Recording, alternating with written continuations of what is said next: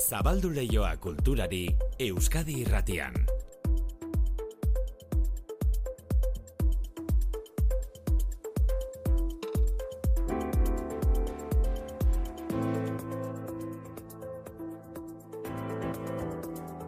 Durangoko azoka ate joka, baina hori baino lehen gaurko egunari begira jarrita, gaur Santa Cecilia eguna. Alaxe da, musikaren eguna maite gaur begira zazo zuen herriko kultura egitara, seguru badela, musika eskolako talderen baten emanaldia. E, musikaren ingurukoak asko gaur kultur lehioan, Santa Cecilia egunez, gazteizko udal bandak esate baterako partitura berezi batzuk jaso ditu doaintzan.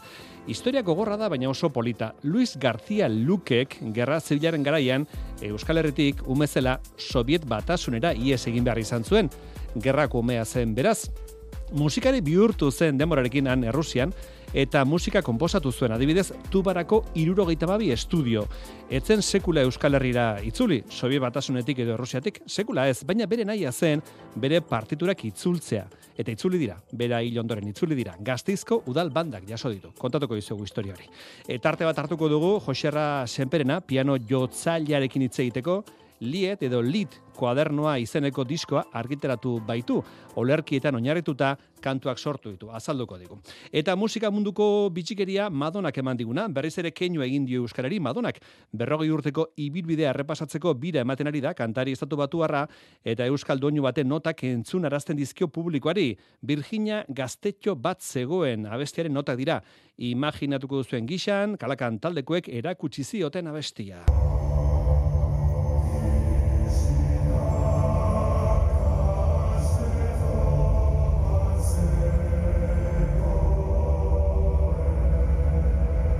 Virginia gaztetxo bat zegoen, onelaxe entzuten du Madonaren publikoak euskal abesti hau. Kalakanek gogoan izango duzue 2008an egin zuen bira kantari estatu batuarrarekin, eta orduan pasazioten abesti hau Madonari baina honek orain arte ez du erabili. Ja Michel Bero, kalakantaldeko kideak, kontatu digu historia gaur goizean faktoria saioan. 2008 garren urtean, Madonarekin bira egin zutenean, kantariak ama Virginiaz euskal kantu bat eskatu zien. Euskal Herrian ere baitugu eh, agur mari frango asko eta eta ederrak. Beraz, hasi nintzen nire horroitzapenetan segatzen, behizu nire aur denboran mezara joten nintzelaik.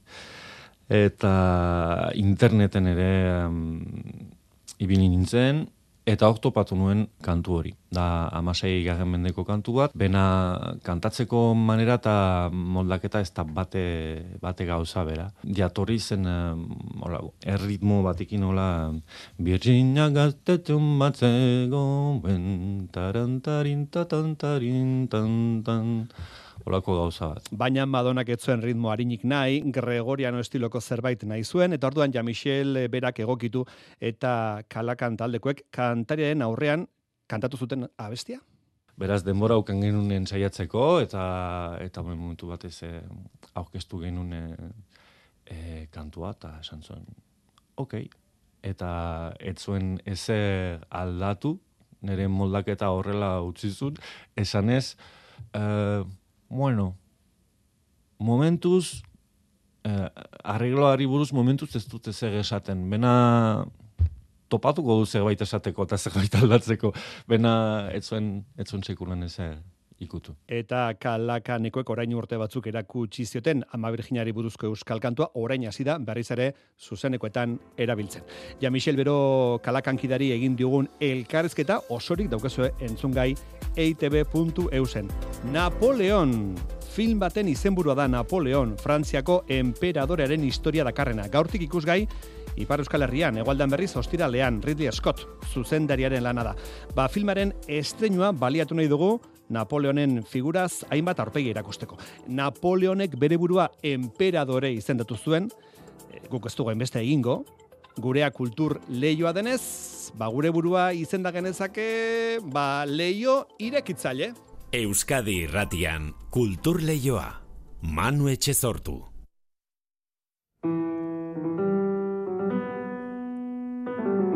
Nagia naizenez,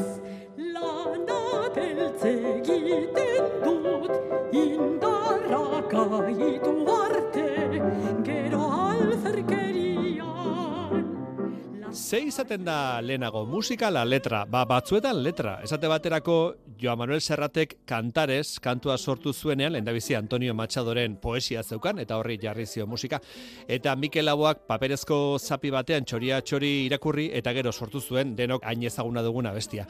Joserra, senperena, Joserra, zer moduz? Ondo, ondo, eskerrik asko. Joserra, e, zuk beti galdetu izan diozu zure buruari, zergatek aukeratu zituen Serratek, aukeratu zituen notak, kantarez kanturako, eta ez beste batzuk, ezta?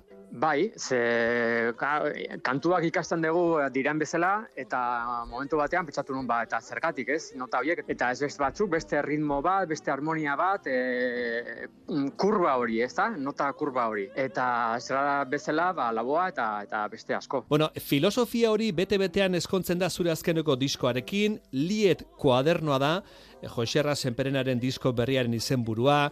E, Asiretik aste egokina, zer dira liedak e, kantatzeko sortutako abestiak dira, ezta? Bai, e, lid, e, bueno, famatuenak edo erromatikoek egin zituzten, e, Schubertek eta eta Schumannek, eta, bueno, horiek dira, ba, lid, e, ba, ezagunenak, ezta? Berez dira kantu soliak, laburrak, eta normalian ahotsarako eta pianorako idatziak, eta, ba, poesia dituztenak, hala dira, bai. Eta horrela oinarrian beti dago poesia bat, eta poesia horri musika jartzen zaio. Bai, bai, horrela da, eta horrela izan da, bueno, beste kompositore askok ere egin izan dituzte, ezta? Eta gurean ere, ba, Aita Donostiak edo edo Sorozabalek edo bai, horrela da. E, nola esaten diozu, liet edo lidet nola esan bartzaio? Lid, lid, bai, lagun batek eh, Alemaniarra dakiena eh, esan zidan, bai, lid. Beraz, liet idazten da, nio, lit esan behar dugu. Bueno, e, lit Hoxe. e, kantu hauen edo pieza hauen bide horretan, aipatu duzu Sorozabal, orain dela bi urte, Pablo Sorozabalen lit batzuk entzun zenituen, eta orduan bururatu zitzaizun proiektu hau abiatzea, Joserra? Bai, hori izan zen, e, bai, e, puntu importantea, ez da, ze nik e, ba, ikasle galeitatik e, romatikoen lidak e, nitun buruan, beren atmosfera partikular hori, ez da, eta mm, bapatean kontzertu hortan e, entzun nitun Zabalen hiru lidoiek eta pentsatu nun Bueno, asko gustatu zitzaizkidan eta pentsatu nun e, nire kantuaren e, kontzeptutik nahiko gertu ziela, ezta? Eta orduan erabaki nun ba, bueno, saiatu behar dut, eh, saiatu, saiatu behar naiz eh, hori egiten. Bueno, eta zure kasuan e, diskonetarako euskal poeten poesiatan bilatu duzu melodietarako inspirazio eta letra, ezta? Bai, hala da, batzuk ezagutzen nitun, beste batzuk ez. Egia esan hasieran e, ba, gertuko idazlei hasi hasi nintzaien e, izenak eskatzen eta eta kostatu zitzaidan. Hasiera batean ez ni- nitun topatzen, ezta? E, Arik eta Juan Luis Zabalaren mina hartzeko ere liburua ikusi nun, enekin e, Juan Luis poeta ere e, zenik, eta orduan garra piztu zan, eta eta hortik aurrera ja eh, hasi nintzen. Eta gero importantea izan zen ere, e, Josu Goikok e, Euskal Herretiko faktorian, zurekin batera egiten zuen, ba, astelenero poesia saio bat, ezta? Hoixe, Bai, eta noizean behin entzuten nun, eta ja ba, lanean ja buru belarri nintzanean, denak entzun nitun, e, nahieran, eta, bueno, ezagutu nitun, e, ezagutzen ez nitun e, izen batzuk, eta ezagutzen nituen besten e, pistak ere hartu nitun, eta, bueno, e, hori ere importante izan zen, lan prozesuan. bueno, poeta zerrenda luze erabili duzu e, diskorako, aipatu beste izen batzuk. Bai, lehena da e, Mariluz Esteban, adibidez ez nun ezagutzen, Mariluz Esteban, Juan Luis Zabala, Leire Bilbao, Itziar Ugarte, Josu Goiko, Goizalde Dandabaso eta Jon Gerediaga. Bueno, eta emaitza da lit koadernoa, zuk poesia horiek entzun, eta poesia horietan oinarrituta piezak egin dituzu, kantuak egin dituzu, lit koadernoa da emaitza, diskoa, e, zu pianoa joz, eta maite arroa barrena, mezzo sopranoa kantuan, eza? Hoi da, e, Maita Arrobanenaren izena ezagutzen nun, baino pertsonalki enun ezagutzen. Eta ba, suerta izan nun, ze ezagutu nun, e, azaldu nion proiektua, eta bera lehenengo momentutik ba, ba, ba, prest, prest e, probatzeko, eta ibilbide luzeko kantaria da, e, musikenen irakaslea, eta beti ba, repertorio berriak probatzeko prest, ezta?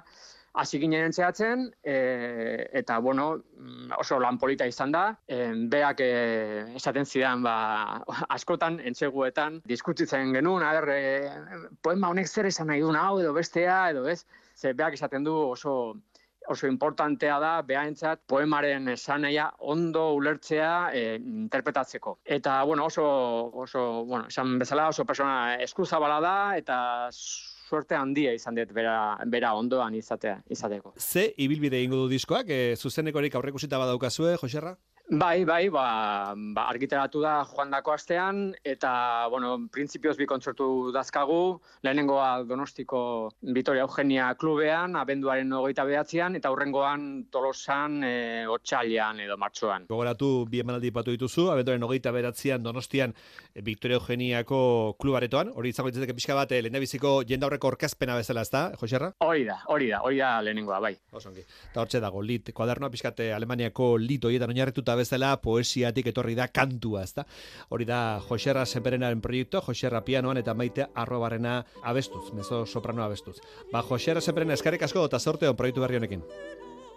Eskarrik asko zuri. Esnatu dira gaur nonbait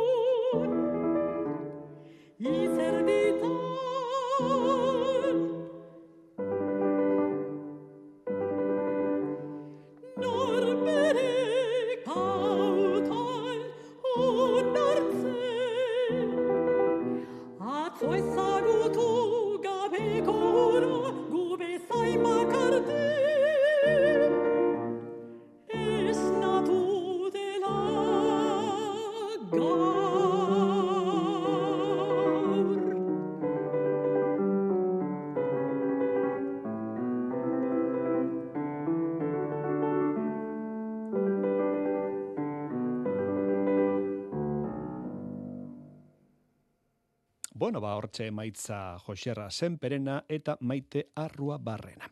Durangoko azoka. Durangoko azokaren berrogeita mezortzigarren edizioa ate joka dugu, etzi erakus maien eta gainontzeko azpigituren muntak eta lanak hasiko dituzte, landakon, eta gaur bertan aurtengo edizioaren zifra nagusien berri eman dute gerediagakoek. Zifrak beti bezala ikusgarria dira. Batzuk aipatzearen aurten, bederatzireunda berrogeita mar nobedade, berreunda berrogeita mazazpi, erakusmai eta berreunda irurogeita bost kultur ekitaldi. Joarramo martearena. Durangoko azokaren arduradunak gustora aurtengo edizioaren zifra potoloekin baina aldi berean serio ageri dira. Azken aldian euskarak eta euskal kulturak babesa behar dutela uste dute eta azoka zeregin horretan bere ekarpena egiteko pres da. Beinat Gaztelurrutia Geredia Galkartearen koordinatzailea. Euskarak eta euskal kulturak gizartearen babesa behar dute. Azken boladan euskalgintzak ohartarazi digun moduan. Bultzada emateko norabidean lan egin dezagun guztiok. Gure fantasia hau gau bateko amets zaputza izan ez dadin. Gerediaga elkartean elkarlanerako gertu gaude. Aurten berreunda berrogeita amazazpi erakusmai jarriko dituzte landakon eunda irurogeita mar parte hartzailerekin. Iaz baino bederatzi estan gehiago. Iaz berren eta berrogeita sortzi erakusmai izan ziren, aurten e, berren eta berrogeita amazazpi dira. Bueno, esan behar da, badagoela joera bat, estan osoa hartu beharra, estan erdia hartzekoa, autoekoizleak etortzekoa, musika arloan e, musikaria bera etortzen da, argitaletxe etorri beharrean, eta bueno, akaso horrek eragin du igoera hori, modu guztietara, posten gara igoera delako jeitxeira izan beharrean, baina kopuruak berdintzuak dira. Egia da, landako topera dagoela, estan gehiago ez da kabitzen momentu honetan. Aurtengo azokan berreunda laro, berrogeita mar nobedade erakutsiko dira, serionda larrogeita bederatzi liburu, eunda irurogeita emeretzi disko edo musika produktu, berrogeita lau aldizkari eta bestelako berrogei ekoizpen ere bai. Esanguratsua da musika produktuen azkundea, iaz baino hogeita emezortzia gehiago izango direlako. Nobedaden arira, aipagarria, komikiak eta ilustrazioak hartu duten indarra. Atal honetan berrikuntza aipagarria izango da. Komikia argitaratzen duten hainbat argitaletxe elkarren ondoan kokatu ditugu aurten, eta egileen sinadura eta marrazkiak pantalla baten erakutsiko ditugu bizitarien gozamenerako. Durangoko azokaren egitarauak berreunda berrogeita masei kulturekitaldi biltzen ditu talaia, Durangoko museoa, ahotsenea, irudienea, kabia, xaguganbara eta estenatokia guneetan banatuta. Esate baterako ahotsenean, irurogeita mar disko eta berrogeita mar liburu berrien aurkezpenak egingo dira. Musikalorrean talde hasi berriak eta berteranoak besteak beste, Amorante, Nogen, Modus Operandi, Akaleia, Muare eta Txopet izango dira plateroenako taula gainean eta literatura lorrean berriz besteak beste, Arkaitzkano, Mirena Gurmeabe eta Uxu Alberdi izango dira ahotseniako solasaldietan. Irudienea, Zugaza Zine mm, programatutako berroge hogeita mar aurkezpenen artean berrikuntzak irati agorria gunearen arduraduna. gure zurkoari buruzko dokumentalaren aurrestrenaldia edota Fermin Muguruzaren bidazoa aurkeztuko direla asokan. Eta estenatokian arte estenikoen gunean iazko sormen beka irabazi zuen eukaliptus antzeslanaren estrenaldia Jonander urrestiren proiektua. Izaskun ilakuriaga gunearen arduraduna. Lehenengoz Durangon ikusi al izango da, aurre estreinaldia izango da, Jonander Urresti ez da taula gainean bakarrik egongo, beregaz Beñat Urrutia dantzaria izango da, eta eurekaz batera Amorante musikaria eta Areta Zenosiain violinista be izango da. Hoi denez, garraio publikoa erabiltzeko dei egin die bizitariei gerediaga elkarteak eta autoa derrigorrean hartu behar dutenei jakinerazi die doako autobus zerbitzua martxan egongo dela jurretako autopista irterako parkinetatik landako inguruko oleria kaleraino hogeita mar minuturo. Durangoko azokaren berrogeita emezortzigarren edizioa, abenduaren seitik amarrer arte. Oso gutxi falta da bai, aurtengo azoka martxan jar dadin. E, musikariek eta musikazalek badute gaur zer ospatu eta ez bakarrik Santa Cecilia guna dugulako, bide batez zorionak helaraziko diego musikari guzti. Gaur, euskal musikari batek idatzitako partiturak gazteizko musika bandaren artxibategiren esku utzi ditu Seber elkarte euskal errusiarrak. Luis García Lukeek komposatutako pieza dira. Mila bederatzen da hogeita mazazpian, bederatzi urte zituela, gerragatik erbesteratu zuten e, eta gerrako aurra izan zen nolabait esateko eta Sobiet batasunera bidali zuten. Etzen Euskal Herrira bizi izatera itzuliko García Luke duela bi urte hiltzen eta gaurko doantzarekin haren borondatea bete da. Komposizioak Euskal Herrira ekartzea. Oier Narbaiza.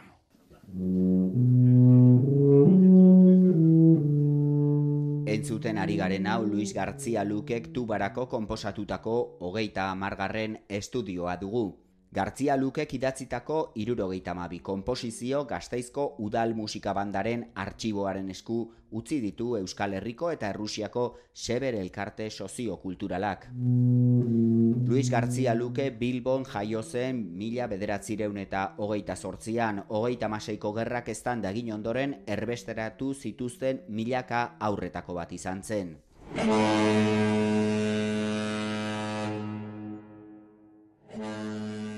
Santurtzin sartu zen abanaontzian, Sobiet batasunera eraman zuten eta gehiago etzen Euskal Herrira bizitzera itzuliko. Sobiet batasunean tuba eta tromboia ikasi ondoren Moskuko Ermitage, antzokiko tromboi jotzaile izan zen, musikari profesional gisa, aritu zen gorki antzokian, artearen antzokian, eta Moskuko Filarmonikan, Errusiako hiriburuan hiltzen 2000 eta hogeita batean. Orain Gartzia Lukeren desioa konplitzea arduratu da Seber elkartea musikariak idatzitako konposizioak Euskal Herrira ekarri ditu. Sonia Diaz de Corcuera, Gasteizko kultura zinegotzia. Ezen sekula Euskadira itzuli bizitzera, baina argi zuen bere lanak hemen atzeden hartzea nahi zuela. 2008 batean, ilzenean, Seber Gasteizko erakundearekin eta, zehatzago esan da, bertako bandarekin harremanetan jarri zen musikariaren desioa bete nahian. Komposizioak tuba jotzeko irurogeita amabi estudio dira akompainamendurik gabekoak berrogeita amarreko amarkadaren hasieran idatzi zituen, lan teknikoa eta artistikoa uztartzea lortu zuen, helburu didaktikoa zuten pieza horien bidez. Gasteizko musika bandak kopia bat utziko du eresbilen artxiboan konsulta eta edapena errazteko asmoz.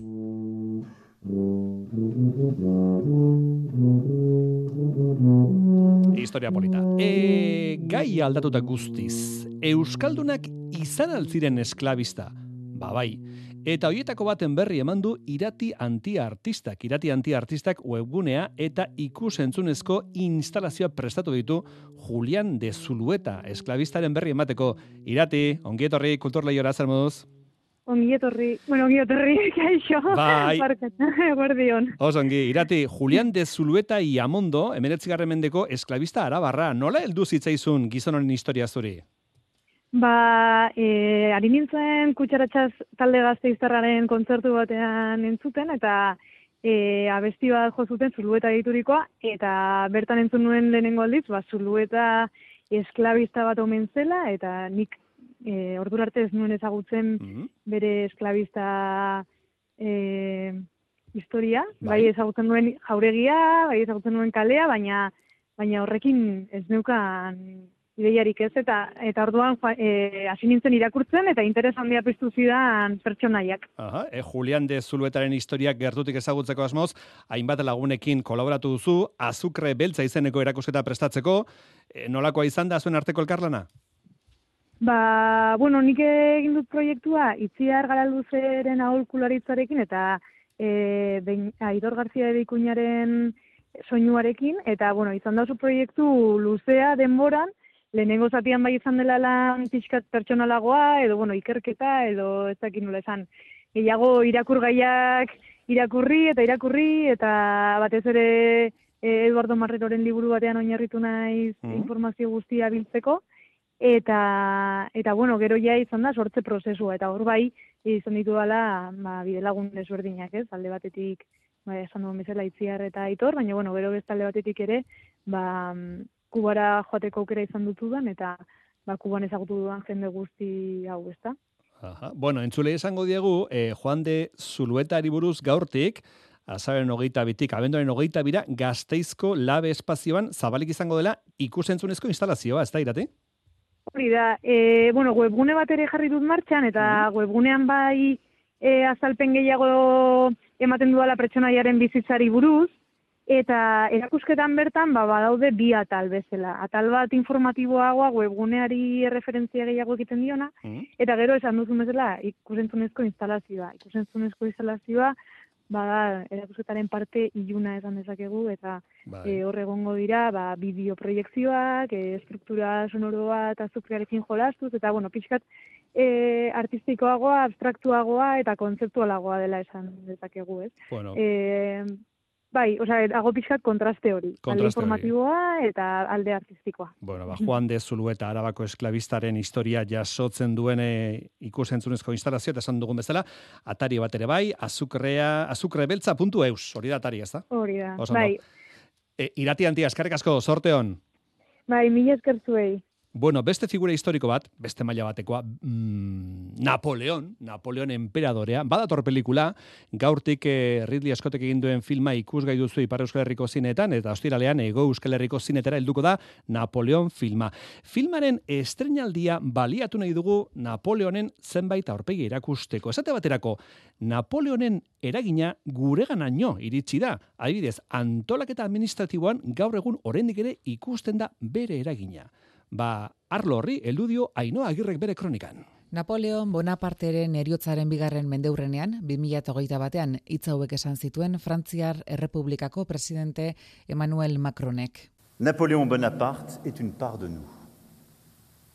Il l'est parce que dire son nom continue de faire vibrer partout mille cordes d'imaginaire.